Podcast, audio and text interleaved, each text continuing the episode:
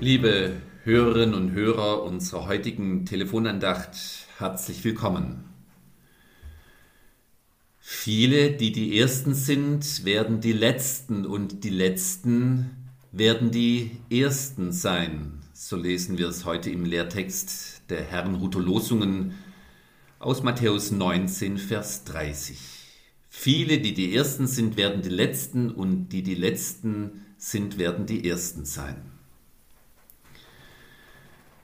Von Walt Disney, liebe Hörerinnen und Hörer, dem erfolgreichen Unternehmer, wird erzählt, dass auf seinem Schreibtisch ein Aquarium stand.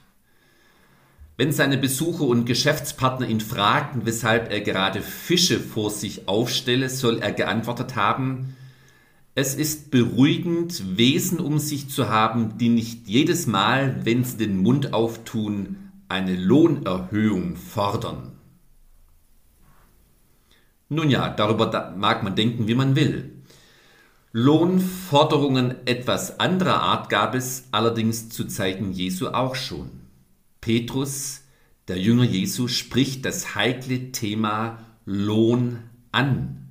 Seine Frage ist, was habe ich davon, wenn ich dir, Jesus, nachfolge und die Treue halte? Was springt denn für mich letzten Endes heraus?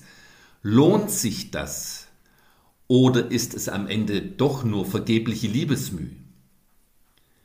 Es ist wohl eine Frage, die auch heute immer wieder in uns steckt, vielleicht noch mehr als damals, weil unsere Zeit heute noch viel mehr von diesem Denken geprägt ist. Was habe ich davon? Was bringt's? Was ist der Lohn? Lohnt sich der Glaube? Was bringt mir der Glaube ein? Die Antwort Jesu überrascht. Viele, die die Ersten sind, werden die Letzten und die Letzten werden die Ersten sein, sagt Jesus. Was meint er damit? Vielleicht dieses. Wenn ihr schon an Lohn und Belohnung denkt, liebe Jünger, dann passt genau auf. Ja, es gibt Lohn für euren Glauben, im Übermaß sogar hundertfach. Aber Gottes Tarifregelungen sind so ganz anders, als ihr Menschen denkt. Da hat auch die Gewerkschaft der Glaubenden nichts mitzubestimmen. Die Lohnverteilung legt der Chef alleine fest. Ihr denkt vielleicht, wer viel leistet, kriegt viel. Das heißt also, je frömmer, desto besser, desto mehr.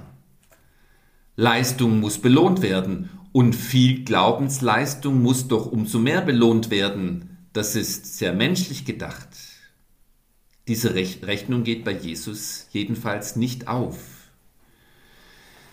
Denn Jesus würde dann vielleicht auf das Gleichnis von den Arbeitern im Weinberg verweisen, das sich in Matthäus 19 an unser Bibelwort unmittelbar anschließt.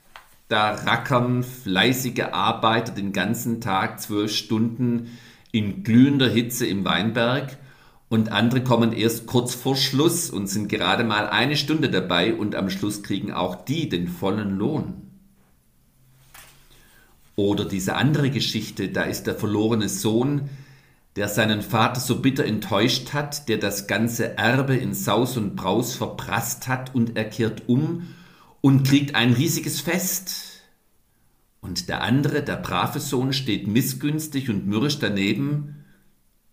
Tja, die Letzten werden die Ersten sein. Jesus sagt diese Worte nicht, um geistliche Tarifverhandlungen zu führen, sondern als liebevoller Seelsorger. Er will diejenigen von uns, die fest im Glauben stehen, die ihm engagiert und mit großem Einsatz nachfolgen, warnen. Seid nicht stolz. Bildet euch nichts darauf ein, verachtet nicht die anderen, die noch nicht zum Glauben gefunden haben. Und er will die anderen, die noch auf der Suche sind, die noch unterwegs zum Glauben sind, ermutigen.